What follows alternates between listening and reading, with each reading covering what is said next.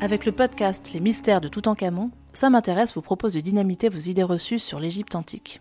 Et si on vous disait que Toutankhamon avait un pied beau et des dents de lapin, mais qu'il avait un dressing de fashion victime et qu'il vénérait des dieux bêtes de sexe Épisode 5 Le paradis selon les Égyptiens. C'est parti.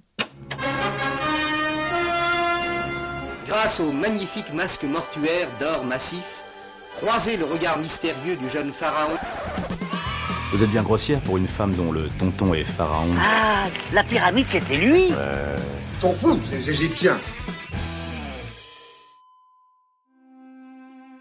Du bœuf. Tu dis?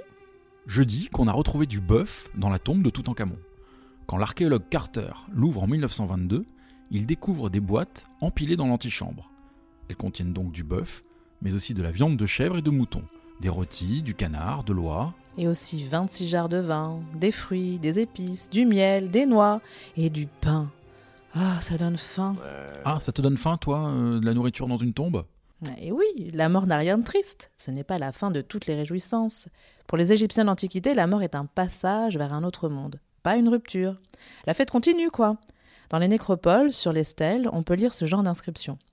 Ô vous qui vivez sur terre et qui passerez devant cette stèle, si vous aimez la vie et détestez la mort, dites qu'il y ait mille pains et mille pots de bière.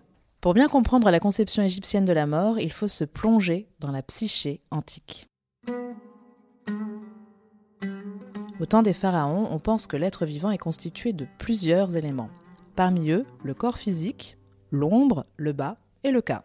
Le bas et le cas? Le bas, c'est la partie mouvante de l'âme. Il est représenté sous la forme d'un oiseau. Le cas, c'est son énergie vitale, sorte de double immatériel qui serait abrité dans la momie. Quand survient la mort, ces éléments se séparent. La mort, c'est la dislocation de la personne humaine, une abomination. Et pour poursuivre sa vie dans l'au-delà, il faut que les différents éléments immatériels puissent donc réintégrer le corps. Voilà, c'est pourquoi les familles tiennent tant à conserver le corps des défunts pour l'éternité. Tout Égyptien veut sa momie. Au départ, seul le pharaon a droit à une vie dans l'au-delà, et donc à une momie. Mais au fil des siècles, chacun, roi ou paysan, pourra se faire momifier. Et tu sais combien ça coûte une momification? Ah, J'imagine que ça coûte un bras. Presque, ça coûte un bœuf. C'est l'équivalent de 17 mois du salaire d'un artisan qualifié. Une ruine. Ça fait beaucoup quand même, mais ça vaut beaucoup d'argent, ça Et encore, il y avait plusieurs qualités de momification. Hérodote, historien grec du 5e siècle avant Jésus-Christ, en a recensé trois catégories. Dans la catégorie Gold, pour les plus riches, les proches du mort sont reçus par les professionnels qui montrent à leurs clients des maquettes de cadavres en bois. Le modèle le plus soigné représente Osiris, le dieu des morts. Le corps est lavé, éviscéré, desséché grâce à un minéral appelé natron. Les viscères comme le cœur ou l'estomac sont conservés dans des vases. Le corps est entouré de bandelettes de lin, bref, c'est la totale. Pour les classes moyennes, c'est plus standard. Les techniciens zappent carrément l'étape de l'éviscération. Ils se contentent d'injecter par l'anus une huile qui dissout les viscères. Je crois que je vais vomir. Enfin, pour les pauvres, c'est service minimum. Un simple lavage du corps avant dessiccation. Ça chiffre en plus tout ça. Un papyrus grec d'Égypte, datant du 2 siècle après Jésus-Christ, nous donne carrément le montant des funérailles. Les tissus pour l'habillage de la momie, c'est 31% des frais. Le masque funéraire, 15%.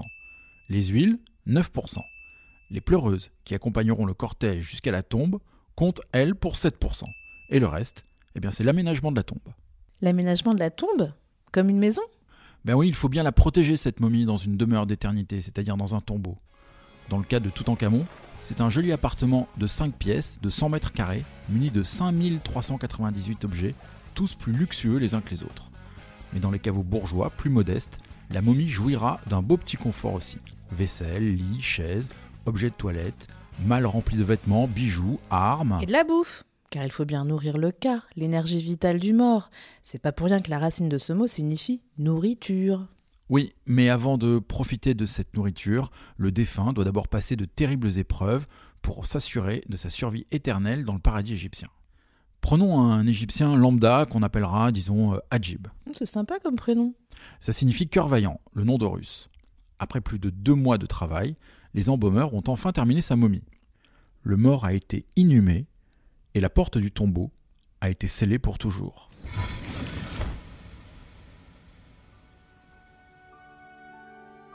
Ajib s'éveille pour la première fois dans son tombeau. Un parcours d'obstacles commence avant de se présenter devant le tribunal d'Osiris, le dieu des morts, là où son cœur sera pesé. Heureusement, les Égyptiens ont tout prévu. Depuis la fin du troisième millénaire, les textes des sarcophages inscrits dans les tombes sont des sortes de guides Michelin vers l'au-delà. Toute personne peut aussi préparer de son vivant son livre des morts personnifié. Il choisit lui-même ses formules magiques qui écarteront les périls flammes, serpents et autres forces maléfiques. Ok, revenons à Ajib. D'abord, il va commencer par une formule qui lui permettra de sortir de sa tombe.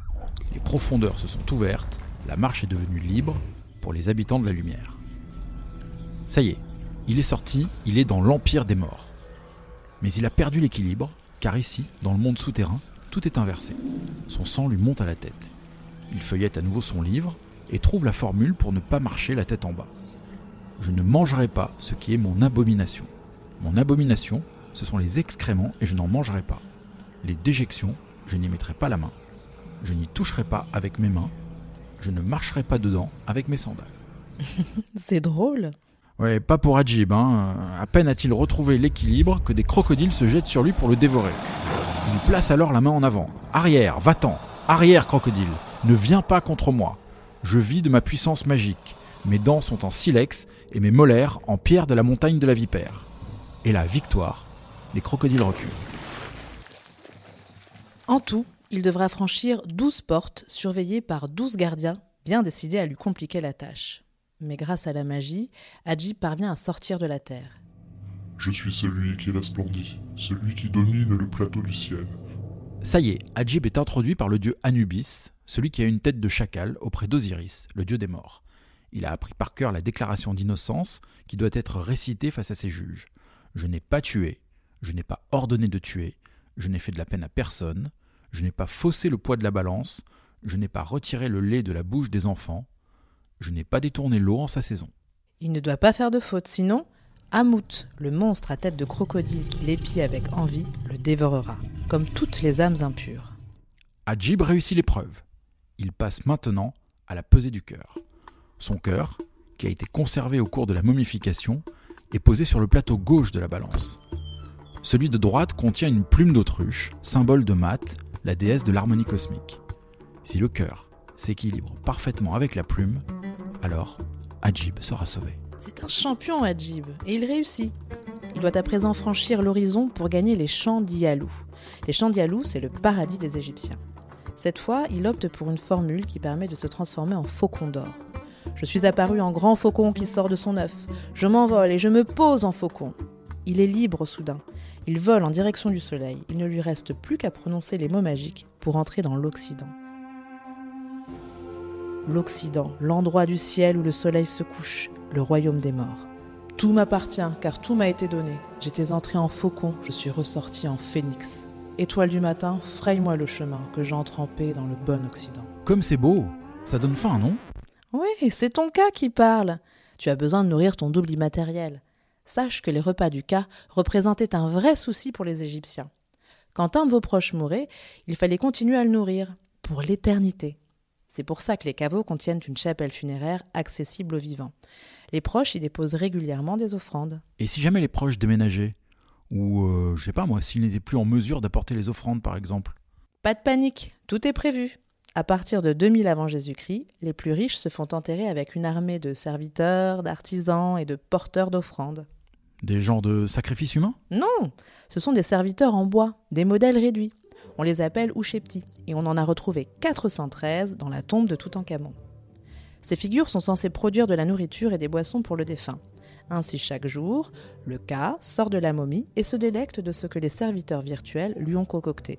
Des oignons, des concombres, des figues, des dattes, des pigeons, et la bière, la bière qui coule à flot, fraîchement brassée par les petits domestiques zélés. Pour la tombe de Toutankhamon, les chercheurs ont récemment analysé des résidus trouvés dans les jarres et ils ont conclu qu'elle contenait autrefois de la bière plus fortement alcoolisée que celle que nous buvons aujourd'hui. Aujourd'hui, ces modèles réduits, ces restes de nourriture et les peintures des tombes sont très précieux pour les archéologues, puisqu'ils donnent une vision fidèle de la vie quotidienne en Égypte antique.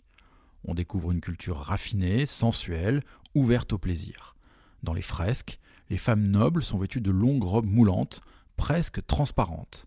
Les instruments découverts dans les tombes soulignent l'omniprésence de la musique. Elle ravit le défunt pour l'éternité. Ah, ces Égyptiens. Ils savaient vivre après la mort. N'est-ce pas hein? Imhotep.